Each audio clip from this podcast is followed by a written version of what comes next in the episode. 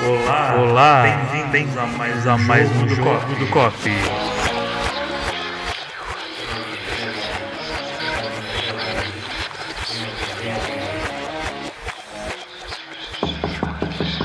Olá, bem-vindos a mais um jogo do COP. Estamos aqui mais uma vez para debater ideias divertidas. Dessa vez vai ser um pouquinho diferente. Mas na mesa hoje estamos de mão dadas eu, João Machado, Lalai. Renato. Olá. E uma convidada muito especial, ela, a poderosa, imensurável, Gaia. Boa noite, internet. Oi! Adoro esse boa noite. É que a gente tá gravando de noite, tá? De repente você vai ouvir durante o dia e fica aí o meu bom dia também, não tem É. problema. É, bom, a gente resolveu fazer um podcast diferente porque esse é o último de 2008. Desculpa. 2008. Ai. Eu gosto de voltar pra 2008, gosto. porque tava tudo tão bem naquela É? época. A gente Era tão viajava, era tão legal. Que época de sonhos, né? Que bom que era. A gente, era- a gente era feliz e não sabia. Transava todo dia. Eu não transava todo dia, eu tinha filho pequeno. Mas tudo bem. Mas meu filho era Trocava pequeno, era uma delícia. dia, É, então. isso rolava. Bom, gente, então, desculpa, é, retificando. É, último podcast de 2018, a realidade não é muito promissora, desculpa o, o choque de realidade, então é, a gente resolveu fazer um, novamente né, de um jeito diferente. É, a gente sempre traz umas perguntas e eu acho que hoje a ideia é falar um pouco mais abertamente. Obviamente eu vou tentar, como eu sou o mediador hoje, eu vou tentar fazer umas, né, puxar uns assuntos para a gente falar sobre um tema bem interessante, que eu particularmente acho que é bem é, conveniente, né? Acho que essa é palavra certa, para falar sobre mudança, atitude e resistência. O, é, o mundo que a gente quer para 2019. A gente sabe que 2018 não foi um ano fácil, que tá todo mundo numa vibração estranha, não é falando só de, né, do nosso ciclo, do nosso, nossa cidade, do nosso país. Acho que o mundo inteiro está numa uma coisa bizarra. Não sei vocês, mas eu acho que intolerância, ódio, conservadorismo, o crescimento global a milhão.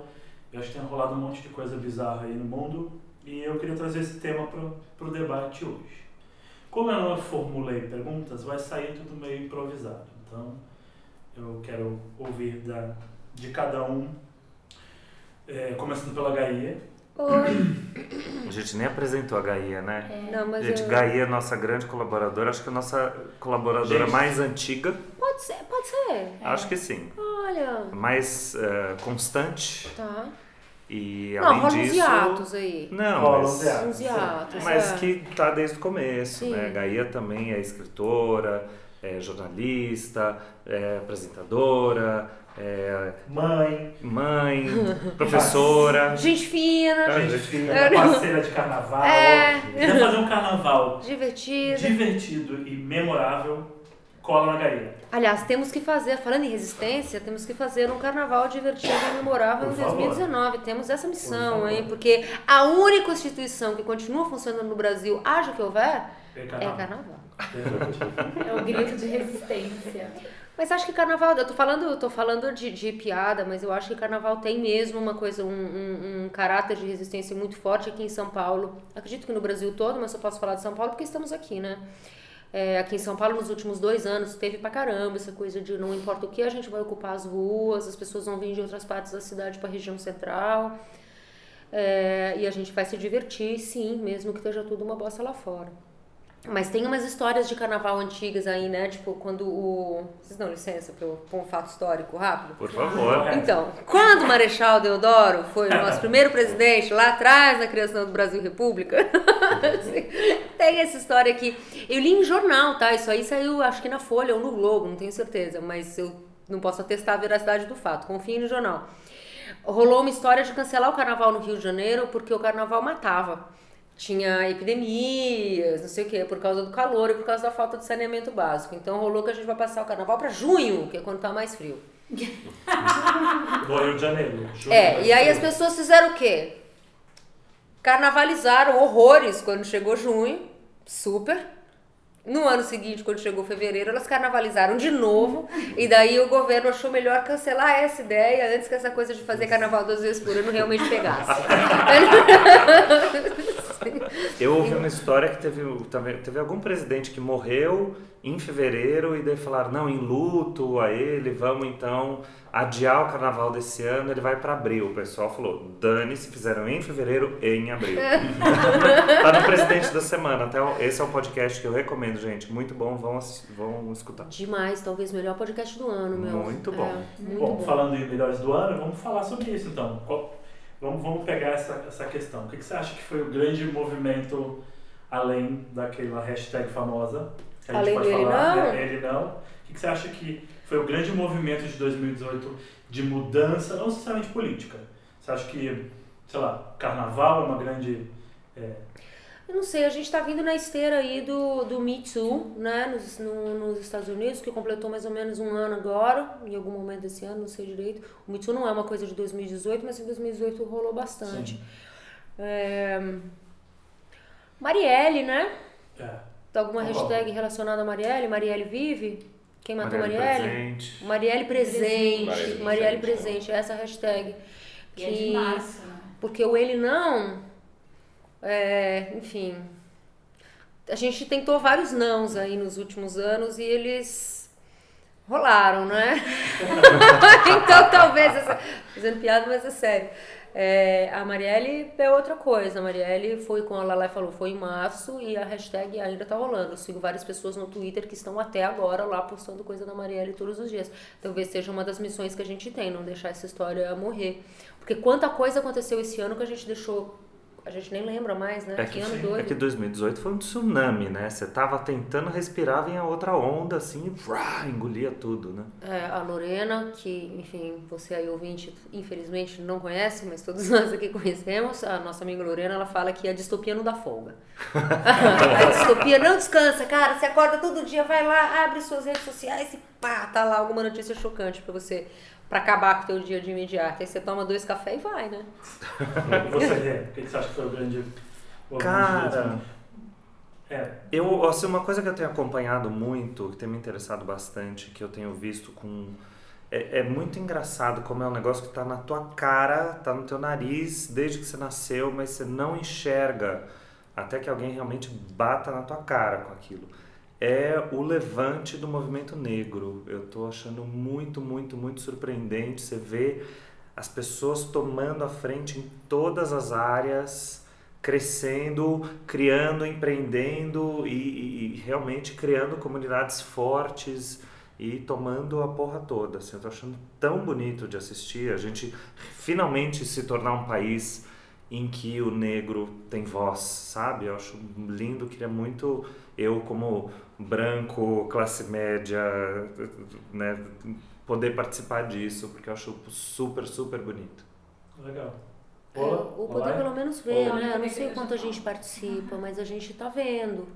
Isso já. É, mas eu acho que a, a- a partir do momento que a gente vê, percebe e realmente se identifica, né? Tipo, Identifica no sentido de apoia e valoriza, a gente passa a ser eh, agente também do combate do racismo, de valorização dessas políticas e desses movimentos, desses empreendimentos. Então eu acho que a gente também pode participar. Tem um episódio, não sei quem segue o Mamilos, o episódio da semana passada do Mamilos é sobre racismo. E é muito provocador, do tipo, todos temos que assumir nos nossos racismos. E é muito legal. Difícil de ouvir, tem duas horas de duração, rola uns tapas na cara, mas assim, você aí ouvinte, você não acompanha o Mamilos, o que você tá fazendo ouvindo podcast, meu? Mamilos tem que ouvir. Olá. Bom, eu, eu? Eu acho que esse, eu acho que essa coisa do, do movimento negro realmente tem é, ganhado mais espaço e eu acho que também a, a causa dos, das mulheres, do feminismo e é, direitos iguais e tem, tem ganhado força nos, nos últimos anos, né? Na verdade, tem tenho visto mais do que que tava, mas é, É, eu falando até do movimento negro, que eu concordo também, é, e até são vários tapas na cara, né? Porque a gente percebe que ao longo da nossa história pessoal a gente é, foi racista de fato e falou várias coisas que a gente não tinha a menor noção que estava sendo racista e hoje é, isso fica muito explícito, aí você até se envergonha disso. Eu, eu não sei se vocês viram, tem um cara que chama Alê Santos, que ele tem um perfil no Twitter, que ele está contando a história de heróis negros é, da história negra, né? Porque a gente não conhece os heróis e ele mesmo fala que mesmo os negros não necessariamente conhecem seus heróis. E ele conta de uma forma muito fascinante, assim, então quando você começa a a, a ler a história, você não consegue parar. E outra coisa, não só do movimento negro, mas também da mulher, é, é, a, é a presença da mulher na música e até a presença do artista negro na música, né? Se você dá uma olhadinha no, nas últimas premiações, mesmo WME e agora na Sim, a presença negra e a presença de mulheres foi num nível surpreendente. E o line-up do Primavera. E, e o line-up do Primavera. Primavera Sound, mais, festival na Espanha, gente, quem não sabe. Que tem mais de 50% de artistas, de 223 é, escalados, mulheres. Tanto que no, no Sim ganhou. A, tem um projeto que chama Key Change, que é britânico, né, que ele justamente luta pela essa paridade de gênero nos festivais, e hoje são 150 festivais inscritos. Até achei que o Primavera era, mas o Primavera não é.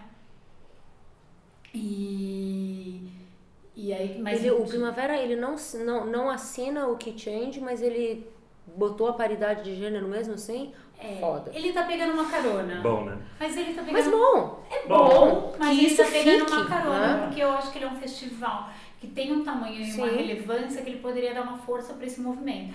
Mas o Way Out West, nosso festival do coração, tá lá. Uhum. Bonito, e ele é um dos primeiros que aderiram a, a esse movimento Amo. de ter é, 50% de mulheres, 50% de homem no line-up. Que aqui no Brasil é assim, é assim São Sim, Paulo. Coquetel Molotov, Tem mais algum?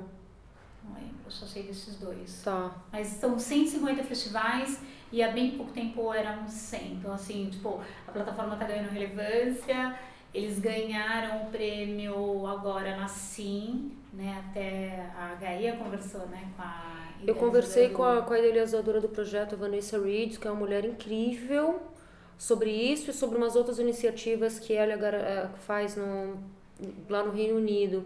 Ela ganhou um prêmio agora da BBC, do Women in Music, que ela foi considerada a terceira mais, mulher mais poderosa no mundo da música, depois da Beyoncé. Beyoncé e da Taylor Swift. O que, assim, Taylor desculpa aí, é muito foda. É, Por causa da Key Change, que é esse que ela Ah, tá foi. contando, e mais o outro projeto dela, que agora não tô lembrando o nome. Eu fiz essa entrevista pra Histeria tem mais ou menos um mês. Tá lá no. Não sei se vocês botam o link na descrição, só mas pôr tá o aí. link aqui embaixo. E falando em link também, você tava falando, tinha uma outra coisa que eu ia contar. Ah, só falando de, de história negra, a gente, a gente vive, talvez a gente esteja acordando agora, como o Renato falou, para o processo de apagamento da história negra que rolou no Brasil durante muito tempo, né? Sim. Isso graças a pessoas que estão falando sobre suas próprias histórias, estão falando sobre isso. A gente está aqui como. A gente está aqui consumindo essas coisas, ainda bem. A gente avançou demais nessas discussões, acho, em dois, três anos. Espero que esse avanço, apesar de tudo isso que tá aí, que esse avanço continue rolando. Mas o que eu queria dizer é que na lista de livros que eu fiz para esse final de ano que tá no Chicken or Pasta, Que vai estar aqui embaixo também? oi? Que vai estar vai estar aqui embaixo também. Ou vou gravar uma versão alternativa, tá? Mas estou contando isso porque eu preparei uma lista de livros para dar de presente de Natal que vai entrar no ar daqui a pouco, no Chicken or Pasta. E nessa lista de presente, eh, desculpa, e nessa lista de livros tem um livro de um historiador que ele conta a história de uma dupla de repórteres historiadores brasileiros que viajam pelo interior do Brasil em, buscando a história de heróis negros. Legal. É super o Brasil que o Brasil não conhece, meu, literalmente. Porque conta assim, o que aconteceu em Palmares?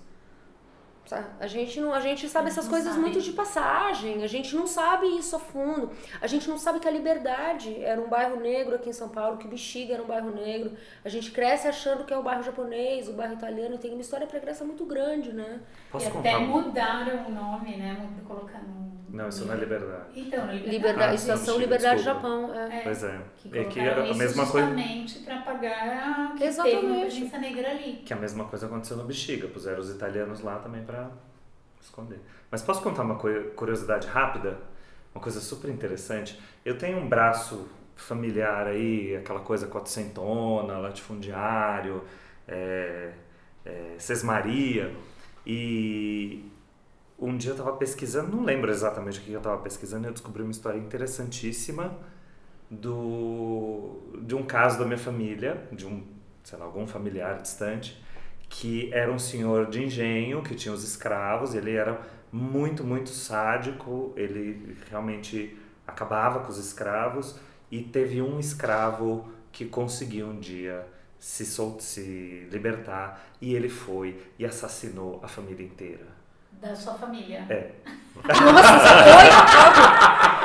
Ok? E eu achei isso Maravilhoso. É muito bizarro você ver a sua família sendo dizimada e você tá do lado do, do, Dizimador. do dizimador. eu achei muito louco. Eu tenho até gravado o nome do escravo que fez isso. Ele chama Ventura Mina. Quem quiser procurar, tem lá a história dele. Uau. Legal. Eu E tô. o Jô? Ah, Você não deu a sua Eu- opinião. Então, é, bom, vamos lá. Voltando ao que eu falei sobre é, os movimentos, eu acho que a questão de LGBT acho que tomou uma força gigantesca em 2018. amém. Eu acho que, tipo, assim, obviamente, é, tirado alguns tropeços aí de, de idiotices do tipo cura gay, etc. Que a gente, né, preguiça do dia. Kit que não Um existe. kit gay, tipo, pelo amor de Deus, né? Mas eu acho que o empoderamento é, LGBT tá gigante. Eu acho que, cara, pra mim é um dos movimentos, obviamente, sem desmerecer o movimento negro o movimento feminino, que eu acho que todo mundo tem que andar de mão dada. Mas eu acho que o, o movimento LGBT tomou uma força e eu acho que isso tem uma coisa a ver com empatia. Eu acho que todos os movimentos estão todos baseados no movimento de empatia que está rolando generalizado. As pessoas estão se pondo no lugar das outras, independente seja negro, LGBT, mulheres, entendendo as situações de uma forma mais. Eu acho que o do- 2018 trouxe esse lado para as pessoas, assim, tipo, eu concordo, eu, eu confesso que eu me interessei mais por um movimento do qual eu faço parte, por ser gay, por ter uma família diferente. Você é gay, Ó Jô? a musiquinha.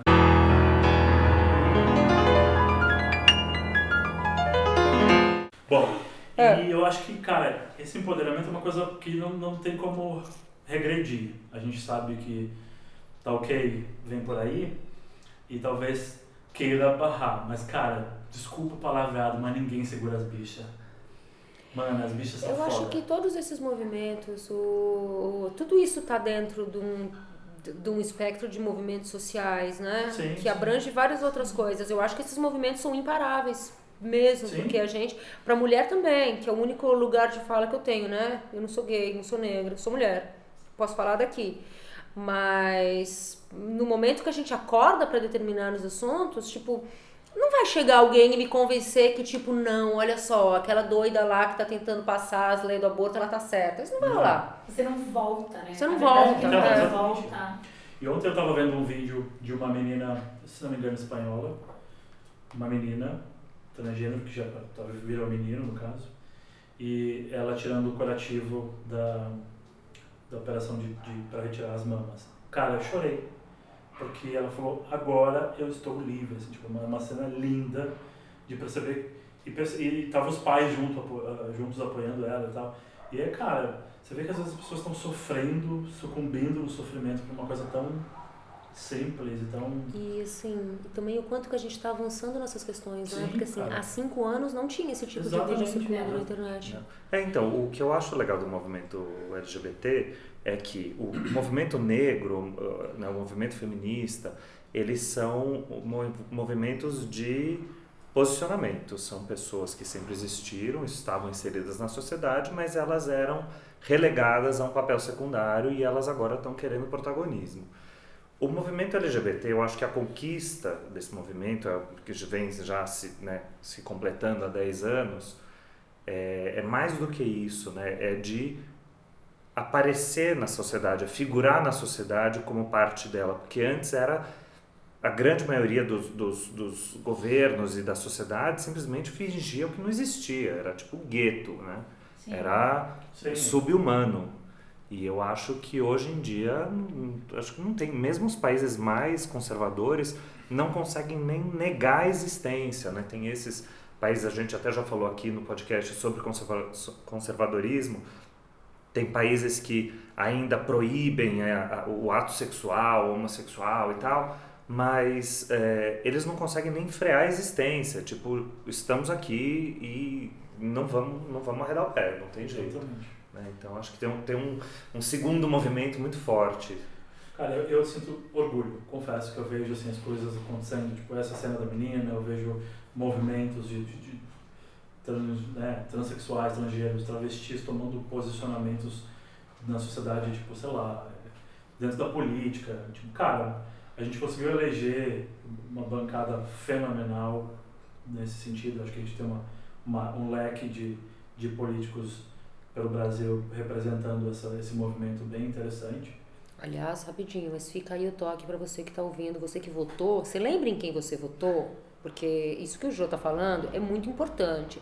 Essas bancadas, essas pessoas que estão começando na política agora, são as pessoas que vão levar essas causas em frente. Não adianta Exatamente. nada a gente ficar falando que, ah, puxa vida, mas que foda tudo isso que tá aí. É muito foda mesmo. Quem que vai mudar? Pessoas que estão entrando na política. Exatamente. Essa política precisa ser renovada. O Congresso em Brasília para 2019 é assustador. É um filme de horror mesmo, mas temos representantes que elegemos. Sim. Ainda bem, as pessoas em que eu votei foram eleitas. Também. E assim, é claro que quando a gente vota, a gente tem o dever de cobrar as pessoas, mas a gente também pode apoiar Exato. essas pessoas. Ainda mais você tendo uma, né, uma, uma- se identificando melhor com o tipo você tem Exatamente, uma, é. acho que tem um canal mais fácil de Porque essa galera que a gente elegeu vai apanhar muito no Vai. Congresso a partir Vai. do ano que vem e a gente tem que estar perto. Então você que votou, você lembra em quem você votou? Espero que sim. Esteja preparado para acompanhar. É, para ajudar e para apoiar, né? exatamente. E falando de 2018 ainda, quem vai me contar primeiro qual é o grande ato de mudança, de resistência ou de, sei lá, de crescimento que teve em 2018? Hum, Eu pode- postei muita coisa no Instagram, hein? Mas. Olha lá, muito. Fez até o Museu do Bom Dia. Politicamente você acha que isso- Você acha ativa. que isso é, é uma mudança? Acho que isso é uma. uma- Não, no meu uma caso não, porque assim, eu fico postando, eu realmente, eu tô falando com piada aqui, mas eu realmente postei pra caralho no Stories esse ano questões políticas. Mas porque essas questões fazem parte da minha vida, são coisas que eu discuto em casa com meu filho, são coisas que eu discuto com os meus amigos como vocês. Elas, é, logo, elas estão refletidas ali. Eu não entrei numas do tipo, ai, não vou falar de política nas redes sociais, porque eu acho uma bobagem. A pessoa tem o direito de não falar? Claro que tem, Tem. mas eu escolho falar. Só que assim, eu sei que ali eu tô falando pra minha bolha, eu tô falando pras pessoas que concordam comigo. Tanto que, assim, eu não recebo hate message de volta. É muito raro receber alguém falando, ah, eu te odeio, eu não te sigo mais porque você, não sei o que, falou bem do Lula. Whatever. É, eu só recebo de volta o coraçãozinho, ai, é isso aí, ai, concordo muito, ai, que bom que você falou o que eu tava pensando. Então, cara, tô falando pra minha bolha, eu não tô Sim. influenciando ninguém. A hora que eu fui pra rua, pra participar do Vira Voto, e eu realmente fui pra rua, eu tenho a sensação que eu não virei o voto de ninguém. Mas você tentou, não importa. Não importa, eu tentei. Mas importa sim, eu realmente não virei o voto de ninguém. O que eu tô querendo dizer é que assim, a gente falar na nossa bolha para as pessoas que a gente concorda é muito fácil, É. cara. Quando você vai pra rua, pro corpo a corpo ali, puta, é outro rolê. Eu não virei voto nem da minha família. Bom, mas eu só levei porrada da família. Não- não Olha, isso foi difícil. Aliás, tem mais vinho pra gente?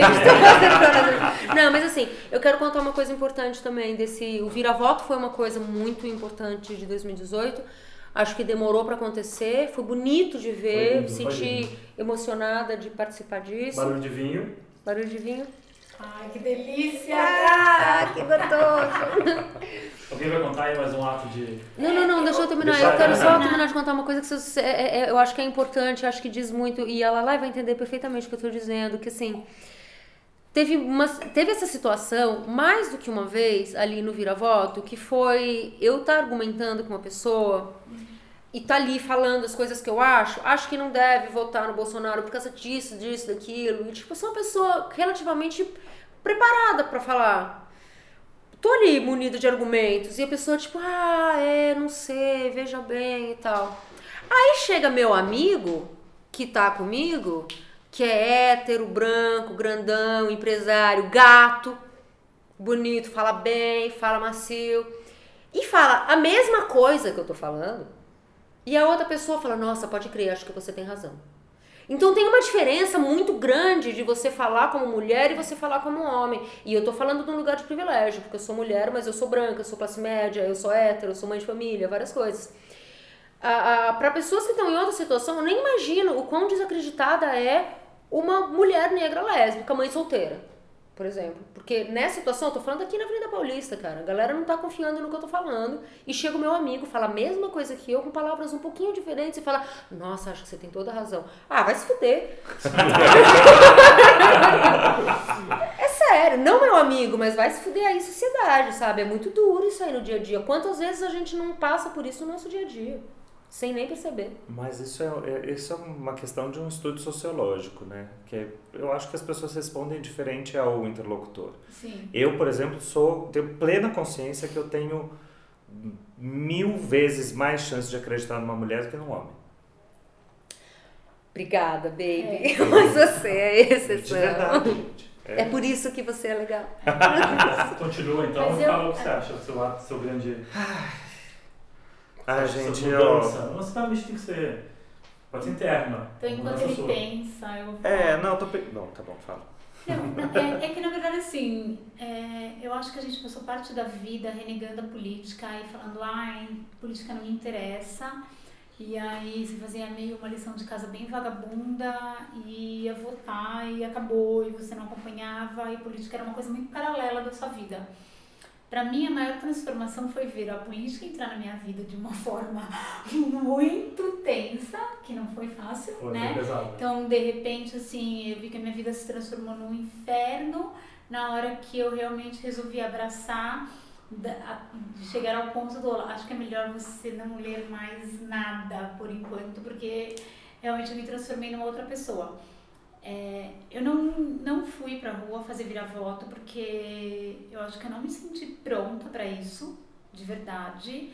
E eu acabei testando isso um pouco na minha família, um pouco no porteiro do meu prédio. E eu me senti muito pequena, assim, de não.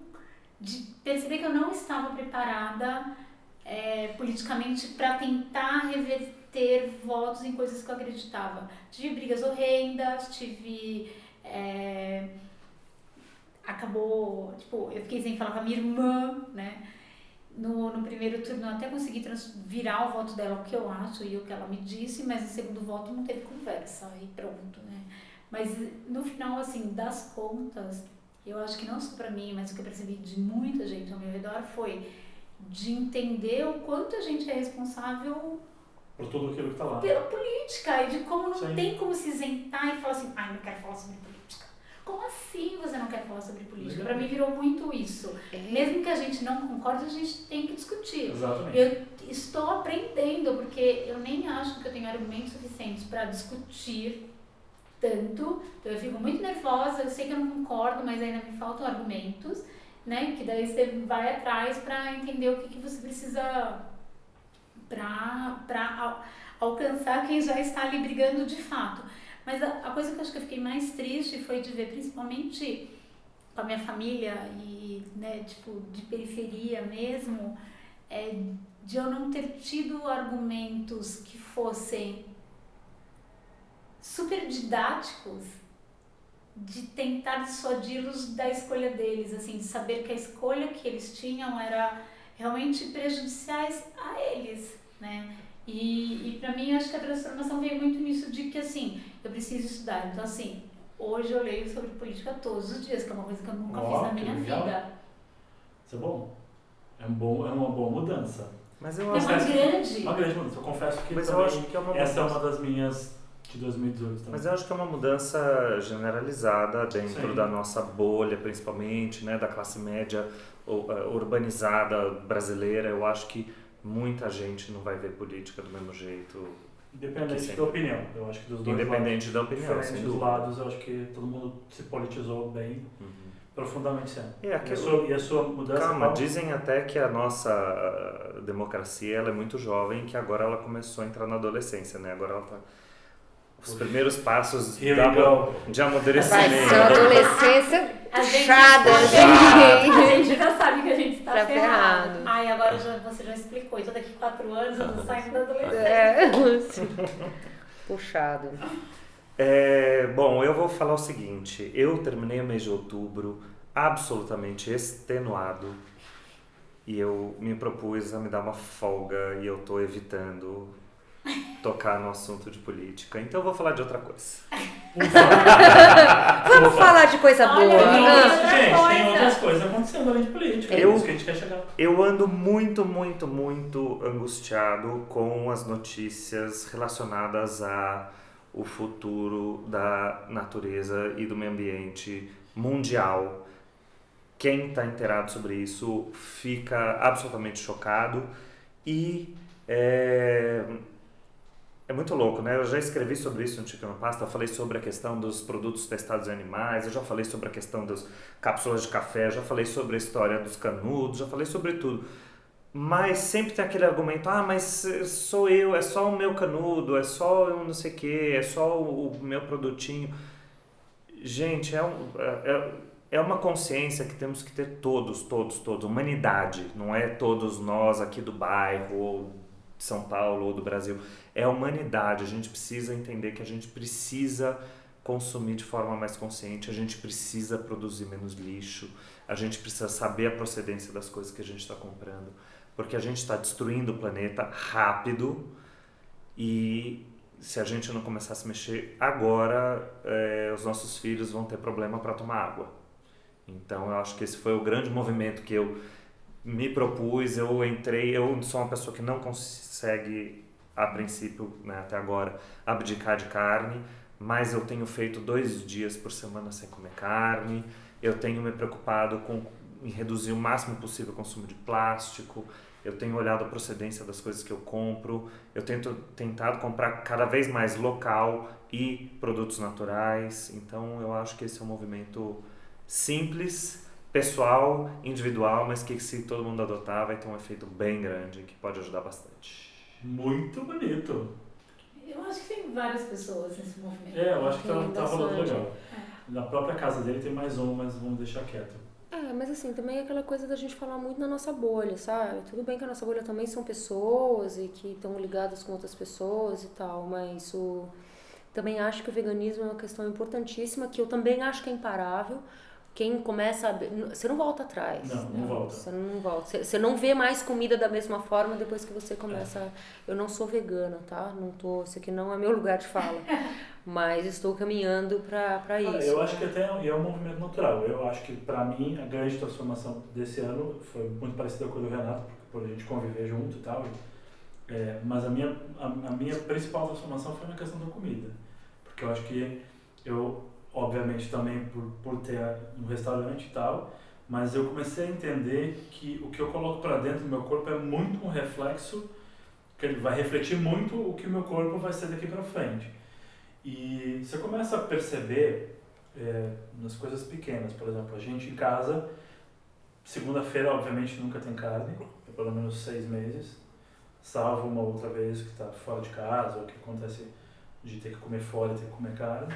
Mas, sei lá, 80% das nossas refeições hoje são vegetarianas, pelo menos das minhas, a do rei eu não posso confirmar, mas em casa ele come 85% vegetariano.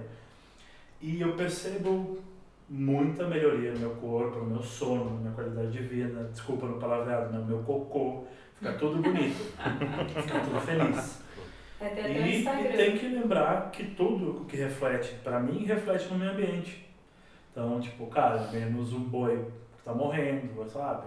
Cara, você para pra pensar e pra estudar o impacto da, da, do agronegócio, da, da, pra gente comer carne, o Brasil, se não me engano, se não é o primeiro, é um dos três primeiros maiores consumidores de carne do planeta. Eu acho que eu li essa semana que, Que foi o o, primeiro. ano passado foi o primeiro. Foi o maior consumidor. coisa assim também li. Cara, a gente tá tipo destruindo o pulmão que mantém o planeta para comer carne. Então é tipo meio bizarro. Mas paralelo a isso, eu acho que essa, essa coisa do lixo, é, do consumir local, do.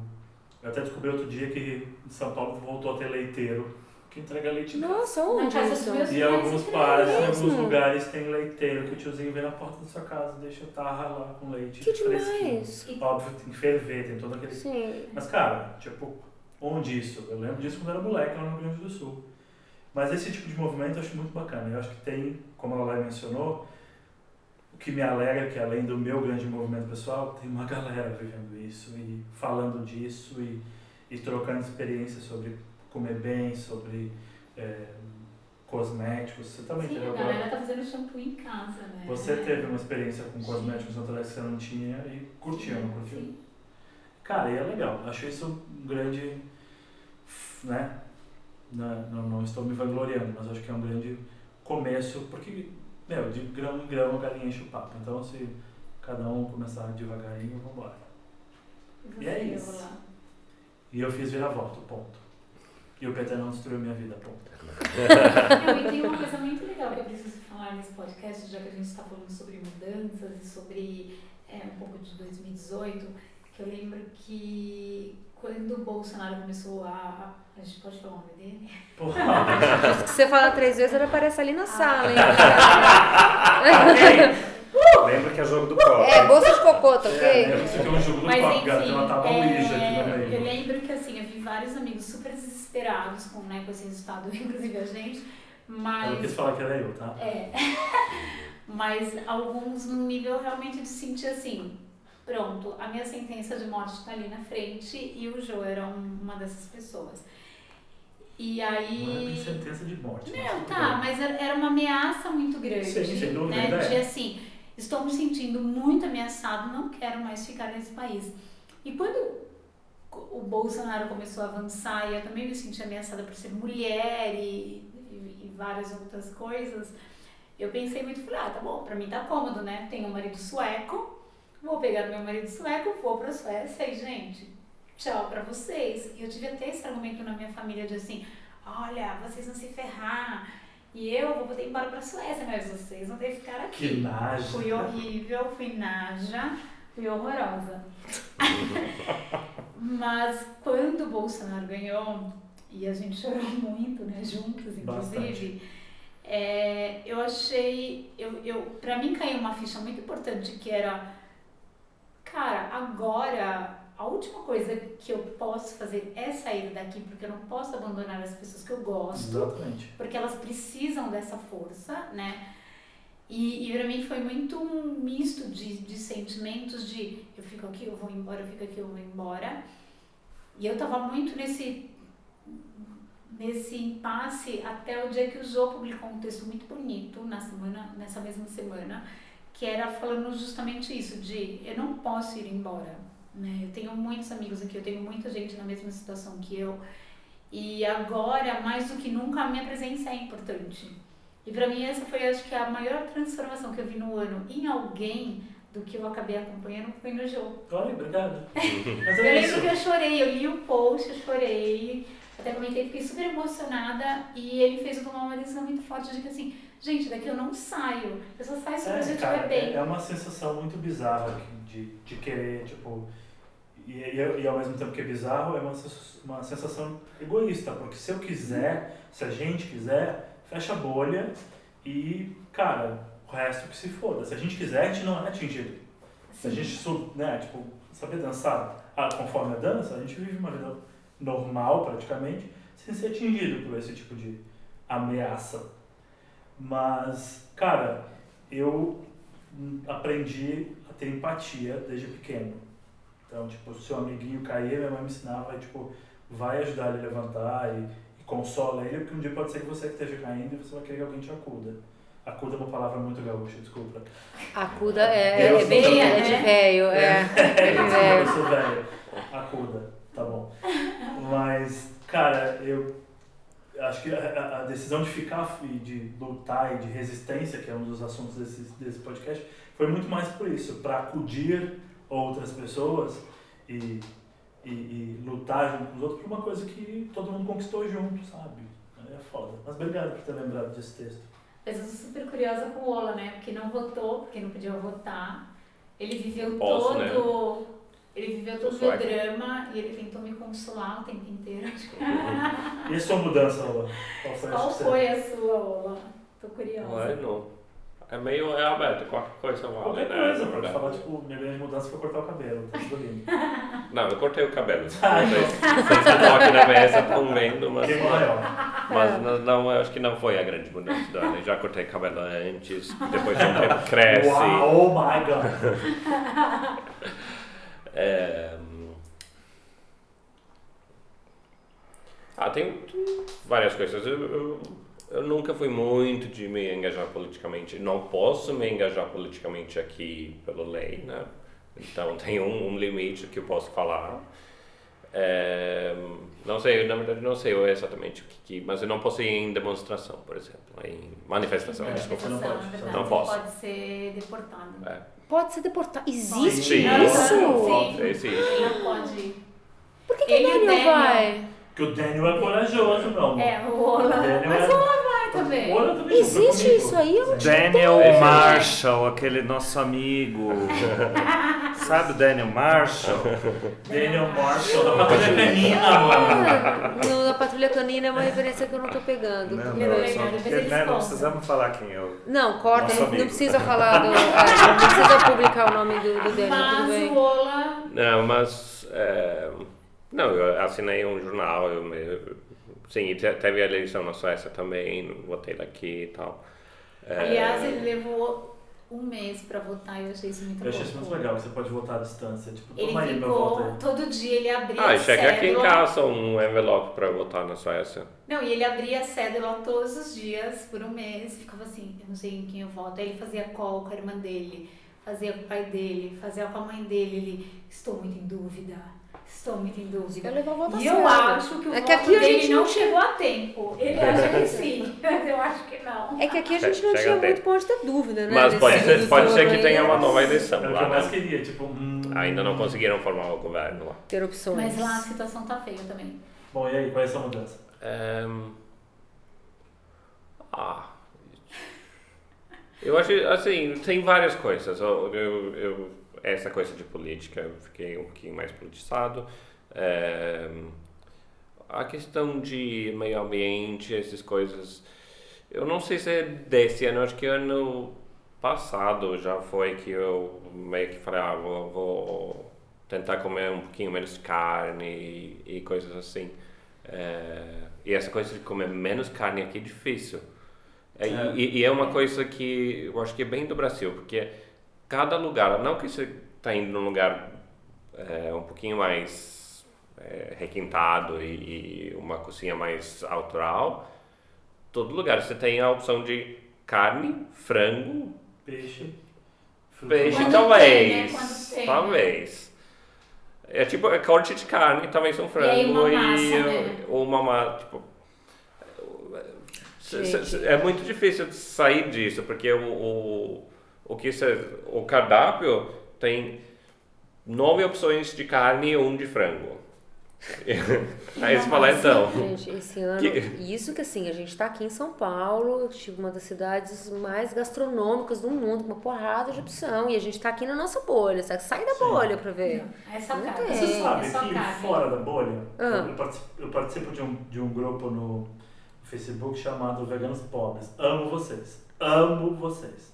E eu vou te dizer, cara, a galera tem uma criatividade pra ser vegana com pouca grana que, tipo assim, ó, toda a minha admiração pra vocês. Porque é um negócio, assim, tipo, que você não tem noção. E aí, de lá, inclusive, muita inspiração. Sim. sugiro que todo mundo, eu vou botar o link embaixo e vocês aqui presentes entrem. É óbvio que eu concordo com você. Tipo, é Sim. muito. Mas o lado de É que fora. você tem que estar, você tem que estar disposto a se virar, existe- né? Você- Você existe- tem que estar se propondo. Eu passei uma semana esse ano em Presidente Prudente, lá no, no, no, né, no interior rico paulista. Só tem carne. É, mas é que lá também é o berço do, dos Só tem carne, boiadeiros. né? mano. Você, você, você, tipo, tem buffet de salada. É, é, é- tem carne. Dizer, Carne. Comi carne todo dia. Assim, voltei passando meio mal, porque eu já eu não tô 100% vegetariana ainda, eu tô num processo de transição, mas eu como, consumo pouca carne. Eu jantei com vocês hoje, eu comi um pouquinho, mas no meu dia a dia eu não como mais carne em casa. É um processo mesmo, Sim. né?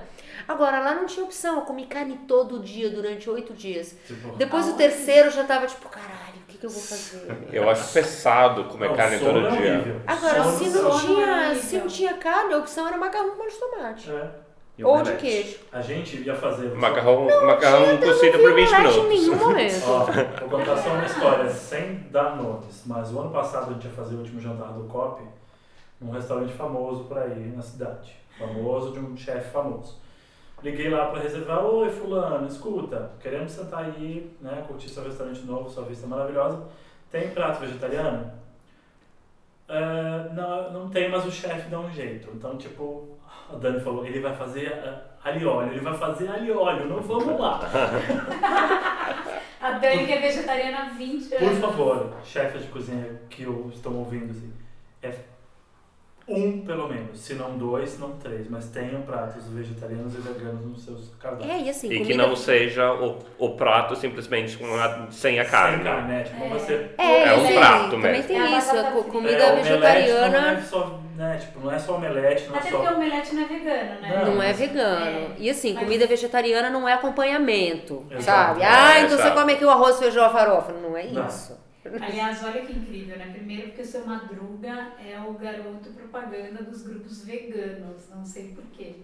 Porque ele... Seu Madruga não, seu Madruga era o, o dono da vila, Não, né? aquele é sua barriga, olha lá. Ah, não, então é seu Madruga. É o hotel. Mas assim, o Veganos Pobres Brasil tem 84 mil membros. É maravilhoso, E gente. tem o melhor grupo, Ogros Veganos. É, também tô nesse. Sem frescuras. Eu tenho, Gente, estou em entra, todos, vamos entrem nesse, eu vou colocar aqui embaixo, porque tem muita dica legal de como se virar com pouca grana, de como se virar com pouco ingrediente, fazer coisas maravilhosas. E também se quiserem podem entrar no Comidas Feia, que também é ótimo. Bom, só para fechar então a minha É, resposta. É, gente. Essa coisa de, de comer menos carne e tal, eu acho que vocês têm um pouquinho além do ano 2018, mas Conta é, como. po- pode contar. A co- coisa de um pouquinho mais poli- politizado e eu acho que entra também no foi o ano que eu dei um jeito de começar a fazer mais exercício físico direitinho, assim, várias vezes por semana. Tá Disciplina, eu mesmo. tô com uma planilha de corrida, eu tô indo na Planilha academia. de corrida. Rapaz, nesse sentido eu tô muito atrás. bolsa. Esse foi o ano que eu Fala de novo, Lola. relaxei Planilha. de assim. Planilha de corrida. Planilha de corrida. Traz lá no noite. E tô E indo ele escalado, tem- ainda aliás, fazer alguma coisa. contar uma coisa. Ah, da Nessa tá. transformação do Ola, ele comprou um- uma bermuda de ciclismo que tem almofadinha na bunda. Ah, É, mas é normal, ué. Ah, que fofo. Achei bonito. Bom, vamos continuar que a gente já tá com 45 minutos Tá, de podcast. então Eu sei que hoje tá diferente. Corta esse depois. Não, não vou cortar nada. Hoje vai ser da íntegra, só vou cortar a entrada. É, tá tudo bem, a gente tá bebendo vinho, tá todo mundo relaxado, e é o último do ano e é fez no final de tudo é pra ficar, pra celebrar, não é É. só pra falar coisas e. E fora que as pessoas vão ter três semanas para escutar. É, a gente só volta em janeiro. Podem ouvir até em, podem ouvir até em duas partes. É, Agora eu quero saber o seguinte, para 2019, não é, eu não vou ficar tipo, ah, por favor, me conta quais são os seus desejos para 2019, mas eu quero saber de cada um o que você deseja para o próximo. O que, que você, sei lá, você quer jogar para os seus amigos, o que você acha que precisa para as pessoas, para o mundo, para a sociedade, para a vizinha, para a sua colega de trabalho. O que, que você acha que as pessoas precisam? Você precisa emanar alguma coisa. Ó, A Eu Gaeta tenho já tá uma- cérebro a milhão. Não, eu já tinha, eu já tinha pensado antes de vir. É, o que eu tenho duas coisas, na real. Tem uma coisa que eu desejo para o próximo, para as pessoas ao redor, as pessoas que eu gosto, e tem uma outra coisa que eu desejo para nós enquanto sociedade. Ah, o que eu desejo para as pessoas próximas é assim, autocuidado, galera. Autocuidado. Que É, sentido? é, se preservar, que nem o Rei estava falando agora há pouco, tipo, eu não estou dando conta de acompanhar o noticiário político, Não. ok. Sabe? A- a- o, o seu bem, não estou nem falando de, de bem-estar, porque bem-estar é um termo que a gente associa muito com Sofá confortável. com sofá confortável, é, e não é isso, é mais que isso. É como que a gente vai manter a sanidade, a nossa saúde mental nesse momento tão absurdamente complicado. O número de pessoas deprimidas, ansiosas, gente se suicidando, Sim. gente pirando, pegando arma e matando pessoas na rua. Essas coisas estão. Isso sempre rolou É, em, de algum. Aconteceu hoje. Aconteceu hoje. Isso sempre rolou em alguma escala? Sim, mas agora tá muito grande. Então, assim, terapia, meditação, caminhada, planilha de corrida, se for o caso. O que que te faz bem? O que que você precisa que te faz bem? Pensa nisso e, sério, é, é- é- cuida de você nesse sentido, porque senão a gente tá fudido, tá todo mundo maluco. Se, eu acho que o governo tinha que ter uma bolsa terapia para as pessoas, tá todo mundo precisando de terapia, tá todo mundo doido. tem. Tem? Pelo menos tinha. O quê? Essa é a primeira É. coisa. Bolsa terapia. tá. Bolsa terapia. É, é que na Suécia tinha. Não sei se tem ainda. Tá. Não, mas aqui, na Suécia tá tudo bem. Aqui, sabe? A gente, é, a gente precisa. A gente precisa se cuidar. Então, assim, o que, que te faz bem? É estar em grupos de pessoas que pensam como você? É fazer exercício? É, às vezes, sair da sua bolha, porque isso também pode fazer Ajuda. bem. É estar com a sua família, é estar com seus amigos. É cortar algumas pessoas da sua vida, porque, assim, ninguém tá podendo relação tóxica agora, né? Vamos combinar. Então, acho que todo mundo, a gente merece identificar quais são as coisas que nos fazem bem e a gente ir na direção delas. Agora, enquanto sociedade, isso não vale só para o Brasil, eu acho que é uma coisa mundial, é, a gente tem que voltar a aprender a se informar, meu, porque a crise que a gente vive é uma crise de informação. Terrível. Terrível, terrível. Não é só uma crise de imprensa, uma crise de mídia, tem isso também. Mas é uma crise de informação. As pessoas estão tendo que vir a público desmentir coisas que são absolutamente chocantes. O assim, ter que vir a público falar que não existe uma madeira de piroca é um completo absurdo. Como que alguém acredita nessa merda? É, então. Assim, você que tá ouvindo, amigo, ouvinte do podcast, você acreditou nessa bosta em algum momento? Porra, tenha vergonha na cara. Sabe? Não, não pode. Mas as pessoas não estão se informando elas, nos meios tradicionais porque elas não confiam mais neles. Assim como a gente não confia mais na política tradicional. Onde que a gente vai se informar? Tem veículos muito bons no mundo todo, mas aqui no Brasil também.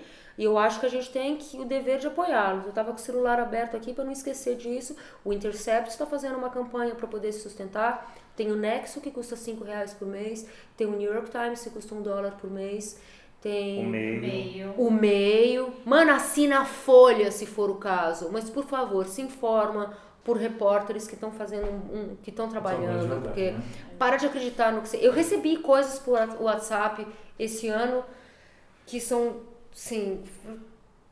Você não sei. Cara, você tá acreditando nessa É bosta? indizível. eu sei. Então na Indizível. bolha que eu não recebo. Não, eu recebi do, seio familiar. É, também. Fake news assim de você falar, mano, sério, mas nem a zorra total. quando você Mas, Mas eu lembro da É. entrevista, eu lembro que eu li uma entrevista do Fernando Haddad e ele falou assim: se eu acompanhasse fake news, eu não votaria em mim.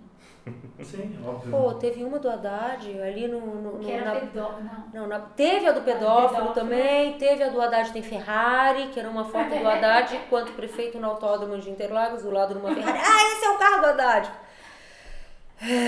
Pra Enquanto mim, isso, olha os carros que o Dória tem, mas ninguém tá falando nada Pra porque o Dória não é do PT, né? Tudo bem. a melhor é Pablo Vittar, grávido de Lula, vai regravar o hino nacional. Pra mim, isso tinha, cara, tinha que acontecer, velho. Tinha que acontecer. Porque imagina Pablo Vittar cantando Ouviram do Ipiranga as margens plácidas. Assim, Com dinheiro da lei, da, da lei Rouanet, hein? Imagina que bafão maravilhoso. Uma drag queen cantando o hino nacional. Imagina. Agora, teve um muito foda do Haddad, que foi ali na reta final do segundo turno, que era o Haddad Pai de Santo. Olha só, Ah, o é? Haddad é Pai de Santo, satanista, tá aqui a prova. Aí era uma foto do Haddad, com aquele turbante branco do, do Filhos de Gandhi, que é, meu, um bloco do carnaval Maravilhoso. super tradicional de Salvador, maravilhoso. Faz parte da cultura brasileira pra caralho. O Haddad tem mais é que ir no Filhos de Gandhi sim, e botar o turbante sim, e participar do rolê sim. Aí tá lá, tá aqui a prova de que o Haddad é pai de santo e satanista. Que tipo de prova é essa, meu amigo? Meu Deus do céu. Mas as pessoas compartilham essas coisas, elas acreditam. Se vocês forem ver aí na, na web, não recomendo pra ninguém, mas se vocês forem ver na, na A gente web, não vai pôr o link. os discursos dos pastores nas igrejas evangélicas, as coisas que estão sendo faladas agora, fora do WhatsApp, É absurdo. é absurdo e assim, que chance que a imprensa tradicional tem nesse rolê? Não sei. Não tem, não tem. A sua mudança, qual é? Que você vai desejar Peraí, rapidinho, próxima? desculpa, gente, eu Ah. falo muito, eu sei. É, é um, um defeito meu. Mas Tá tudo bem, a gente faz um podcast só, só com você. A Gaia fala! Alguém quer falar antes? Não, pode falar. O Luan tá levantando a mão, mas vamos. Deixa o Oli falar, coitado, tá falando tão pouco.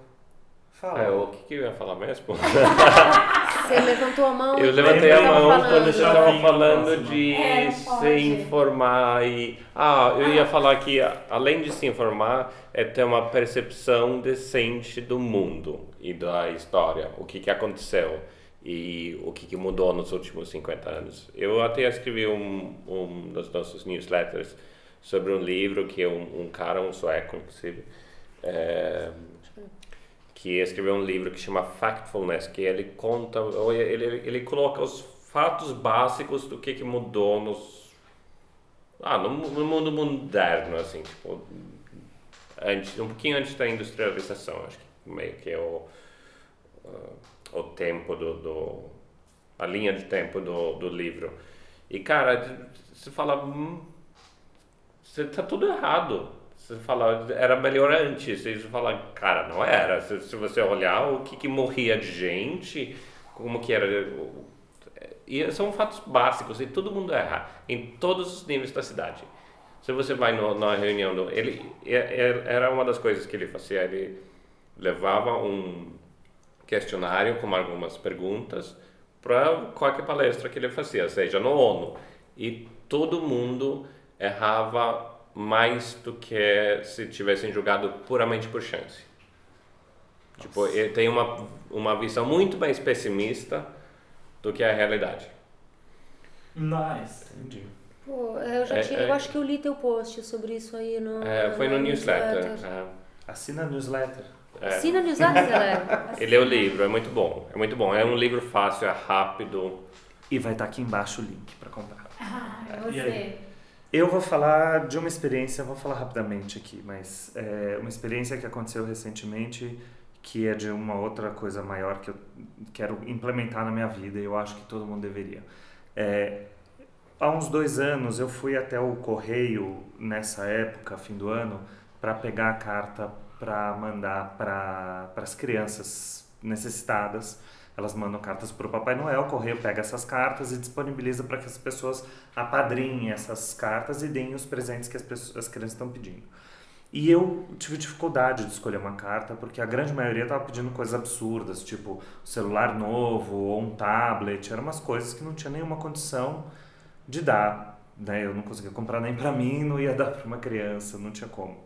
É, no fim, acabei achando um menino que queria uma bola, dei a bola, comprei uma chuteira e ficou por isso mesmo. Mas eu fiquei meio brochado, acabei não eh, participando no ano passado, mas esse ano, né, com tudo que aconteceu e essa energia, essa vibração que tá pesada, eu resolvi eh, voltar e eu fui até o correio para pegar uma carta e no fim acabei saindo de lá com quatro, porque eu comecei a chorar no meio da, da agência de correio, porque os pedidos são assim realmente é, tristes, né? Porque se tá difícil para nós, imagino que tá para pessoas que têm menos condições.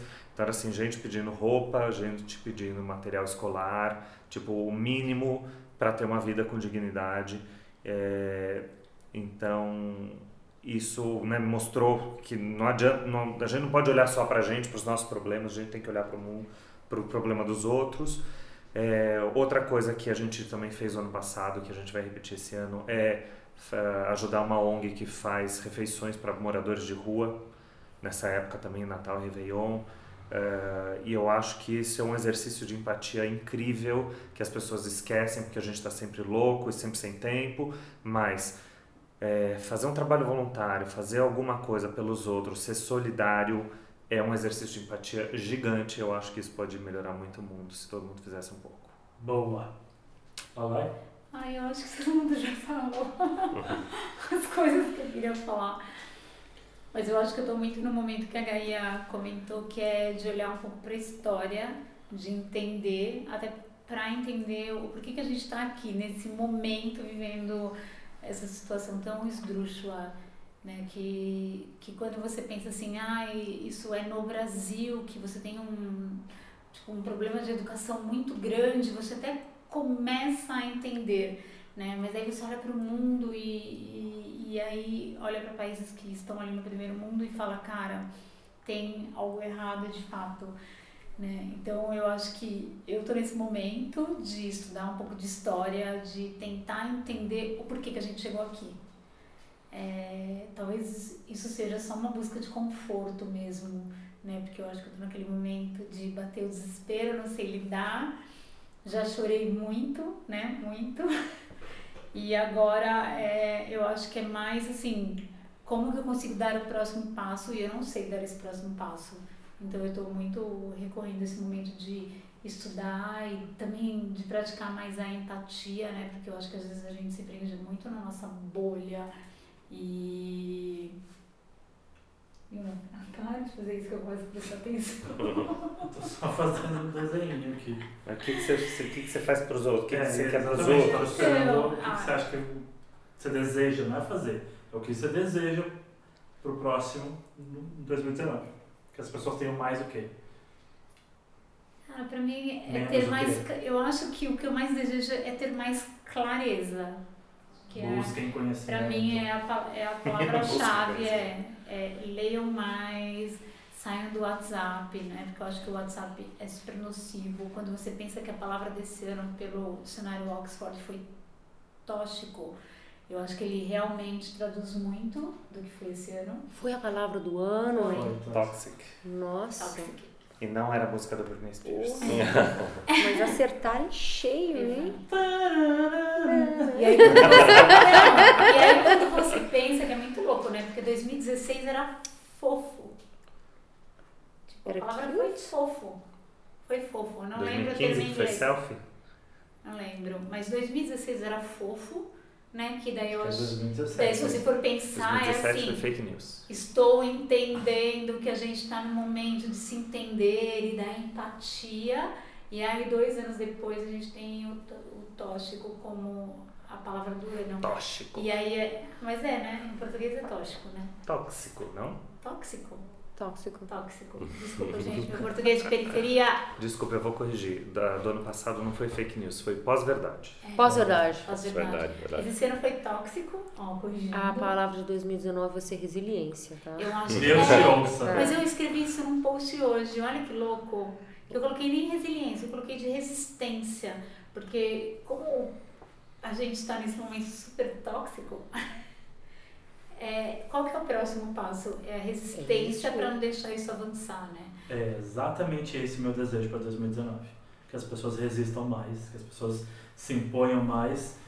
E acho que é um movimento que engloba tudo que vocês falaram. Resista mais na questão de é, absorver coisa ruim para si, de conseguir criar uma barreira de até aqui, é, daqui para frente me faz mal, então eu só vou até aqui, tipo, de não ficar se deixando envolver por notícia, por papo de WhatsApp, por bobagem, ter o seu tempo para fazer essas coisas, resistência na hora de, de resistir à preguiça ou qualquer outra coisa que te deixe inerte ao próximo, né? Vamos se, se encher mais de empatia de atitude e de, é, sabe, stand up e, e ir à frente, porque eu acho que o grande eu acho, assim, resumidamente, acho que o grande problema que a gente enfrenta agora nisso é a gente não está bem com a gente. A gente tá todo mundo meio maluco, como a Gaia falou, e a gente não está bem com a gente. Então a gente não consegue né, se, se, se, se, é, se solidarizar com o próximo porque a gente não está legal. Então acho que é, resista nesse, e persista nesse sentimento de, de empatia, mas olhe para você também, cuide de você, da sua alimentação. Acho que todos esses atos, comer é um ato político, é, escolher não usar produtos testados em animais é um ato político, é, planilha de corrida é um ato político, Dis- né? disciplina é um ato político. É. Então acho que a gente precisa resistir mais e se impor mais e ao mesmo tempo, cara, com, com decência, com bom senso, de não acreditar em mamadeira de piroca e não acreditar em kit gay, e mesmo que tivesse um kit gay, ninguém aqui quer transformar o mundo numa grande, né, não vai ser um, um vídeo do Ca- um filme do Calígula, ainda bem que podia. Vai ser mais divertido. Mas eu acho que 2019 pra mim, é, É. o que eu quero lançar pro mundo é essa palavra, resistência. Eu acho que é resistir e se envolver, né? Sim, Porque eu exatamente. acho que, que também, assim, não... Eu acho que é muito momento da criar bracinho e de Sim. vamos juntos e vamos cuidar um dos outros e vamos olhar mais pro lado. Porque eu, é, é o que você falou, a gente tá num momento muito fragilizado, todo mundo, que a gente olha e aí você não sabe muito o que fazer com você. E agora eu acho que é o momento de, assim, de não olhar só pra você mais, de olhar mais pro lado. Também tem uma coisa assim, a gente faz parte de uma geração que a gente pegou, enfim, eu faço 43 esse ano. Eu fui eu era criança quando a ditadura efetivamente acabou, cresci durante o processo de abertura e eu li isso em algum lugar, não lembro onde, vou repetir aqui. A gente teve a democracia como uma coisa garantida na nossa vida. Sim, exatamente. E não é bem assim, sabe? A gente nunca achou que a gente ia É ter uma que. verdade virtual. é uma né? verdade virtual. A gente imagina. E, e isso vale para algumas outras coisas. Tipo, a gente pegou o melhor momento econômico do Brasil dos últimos sei lá quantos anos e a gente também teve isso como dado. Olha só que legal, o dólar ali, ali pau a pau, todo mundo pode viajar para Europa, todo mundo vai comprar Miami. carro. É. E a gente tá vendo essa ilusão, isso foi uma ilusão, a gente tá vendo essa ilusão caindo agora também. As coisas não são dadas dessa forma. A gente vai ter que batalhar muito para ter essas coisas de novo. E, cara, tem que ter uma lição boa para tirar daí, meu. Eu, eu prefiro acreditar lá no livro que o Ola leu, É. no livro que eu estou lendo, 21 Histórias para o século XXI, que, a gente, que nós estamos num momento no mundo de testar, que assim, a gente não teve muitos sistemas políticos, né? E, e o liberal foi o que a gente mais encontrou, o que a gente quer o que a gente acredita, o que mais faz sentido. Só que ele ameaçou as pessoas, as pessoas começaram a se sentir ameaçadas, o avanço da tecnologia, e de repente as pessoas começaram a se sentir ameaçadas de ficar sem emprego, sem dinheiro, sem aposentadoria. Então é muito mais fácil ela querer olhar para trás naquele momento que existia uma certa segurança, porque tudo era era muito previsível. Hoje já não é mais. Então assim, a democracia realmente ela está ameaçada. Mas eu prefiro acreditar, porque eu sou uma poliana, de que a gente vai chegar num momento, que talvez seja um extremo, né? Espero que não, de que realmente é o modelo que mais funciona para o homem. E que a gente vai acabar voltando para isso, porque eu acho que a gente pode perder esse momento de Amo, que não seja democracia. uma coisa Egito. Vixe. Bom, Egito, do Egito, Pera, o é. Não falou. Fala. Não, falei. Não? Não. Não falei. Ah? Gente, vocês estão demorando demais hoje. Mas tudo bem, é o último do ano, É o gente. último do duas ano. horas de podcast. É, então, de desejar para o próximo. Ah, dormir bem. Ok, obrigado, tchau. Melhor. Paz de espírito. Paz de espírito, uma- uma- um, um bom equilíbrio entre o trabalho e a vida. Adoro Ser feliz. sueco, cara. É o- a base de tudo, né? Isso, tá certíssimo. Aprendam com os Tá suecos, gente. certíssimo. A vida é É. simples. Meu, Vivam com, Foi por muito mais 10 prático do que eu achei que seria. Tipo, Adoro gente que vai, tipo, pô, você quer ajuda? Sim. É, ponto. Exato. Você gosta de arroz? Não. Ponto. Tipo, é muito pragmático. Mas eu vou encerrar, então. É, é, porque você tá trabalhando com essa cara, Renato. Você quer falar alguma coisa? Não, quero saber se vai ter um jogo do COP. Calma. Tá. Vamos com calma. Eu quero saber uma coisa. Em 2019 a gente vai ter uma vinheta do jogo do COP? A gente já tem uma vinheta do jogo do copo, você já ouviu? Não. Você, você, você ouve, por acaso você ouve o jogo do copo? Lógico que eu escuto. Então, tem uma vinheta no começo e tem uma vinheta no final. E a vinheta é ótima. É, tem sim, eu já escutei. Ok, eu não vou cortar essa parte porque vocês têm que entender o tipo de pessoa que trabalha no Câmara Passa, tá? Que é o editor. É o editor do Câmara Passa. tá? Tem um crachá escrito assim, Renato Salles, editor. Em minha defesa, eu sou a única pessoa, acho, ou talvez a Lalai, que participou de todos os podcasts. Eu participei de todos. Desculpa. eu Bom, eu vou encerrar com uma frasezinha que eu acho muito massa, que tem a ver com o que o Renato falou. Quer dizer, que tem a ver não, que vem do pessoal, do criador do Anjos da Noite, que é uma ONG que serve comida para os moradores de rua e tal, que é o Kaká, que eu admiro ele por N motivos, mas por- principalmente por, pela tamanha generosidade que ele tem. E ele diz o seguinte, que todos os problemas são problemas de todos.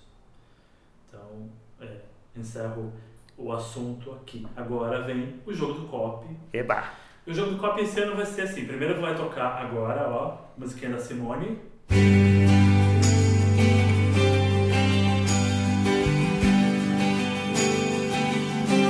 Então é Natal. O jogo do COP hoje vai ser muito rápido. Eu vou fazer uma pergunta e vocês vão responder rapidamente, ok? Prontos? Tá ok. Quem quer começar? Levanta a mão. Gaia, porque é convidada? Beleza. Qual é o presente que você vai dar para a pessoa mais querida nesse Natal? Um livro. Ah, e... Renato? Livro. Lalai? Livro. Ola? Acho que livro. E eu também vou dar livro, ó. Esse é o podcast do livro, do livro, do livro. Olha, olha Livro ali a livre. listinha de, de livros que, que Olha, publicou no. E essa aproveitando, semana, deixa, hein? É. vamos pegar o, o post da Gaia que vai estar aqui embaixo, então tem um monte de sugestões de livro para dar de presente. E eu queria encerrar E tem o meu post também. o post do Renato das livrarias, então vai estar aqui embaixo todas essas informações. Por quê? Eu queria fazer esse jogo do copo por, falando de livro, porque eu tinha quase certeza que todo mundo era livro, porque eu acho que o livro é uma ferramenta poderosíssima de conhecimento, de resistência e de autoconhecimento. É isso. E é isso, gente. Os livros também estão ameaçados. Comprem livros, deem Exatamente. livros. Então, assim. Porque livros são tudo criação do PT. Ah, Esses livros aí que é pago com a Lei é, tem que acabar isso aí, tá É, ok? tem que acabar, é muito marxista. 2019 cheio de saúde, principalmente, que o resto tudo a gente corre atrás.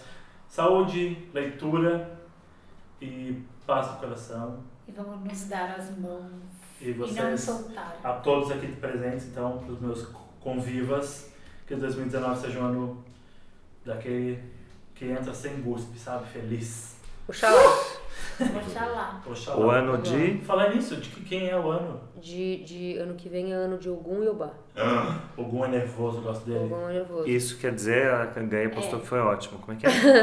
Quem deve, pá. Para, é, é, rapidinho, só falar isso muito rapidamente. Teve essa, pra mim teve essa questão muito importante em 2018, que foi um ano de me reconectar com espiritualidade, Eu também. que é uma coisa que faz parte da minha vida e eu vinha deixando de lado há muito tempo e me faz um bem enorme. Acho que não só pra mim, mas pra todo mundo e assim, é muito benéfico e cara, me mantém sã em alguns momentos. Mas vamos lá. 2018, esse ano que tá acabando, foi ano de Yansan Xangô, então foi um ano com essa energia de esgotamento, sabe? De pegar as coisas, as boas e as ruins e fazer elas acontecerem até não dar mais. E o ano da justiça, né? O ano de, de caírem. Aquela coisa que a gente falou de Ano que cair. vem? ah, Esse. O ano que passou. Foi 2018. a é, justiça? foi o ano da justiça.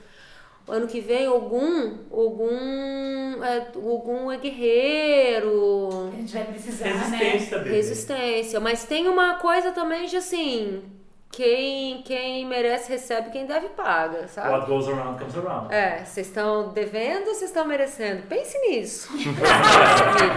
Bom, É. Feliz Natal e um ótimo ano novo para quem, né? Não esqueçam de seguir a gente nas redes sociais, comentar aqui, reclamar, dar dica, fazer o caralho a quatro. A gente volta em 2019 e o primeiro podcast de 2019 também vai ser bem diferentão. Aguarde e confie. Quebra o copo!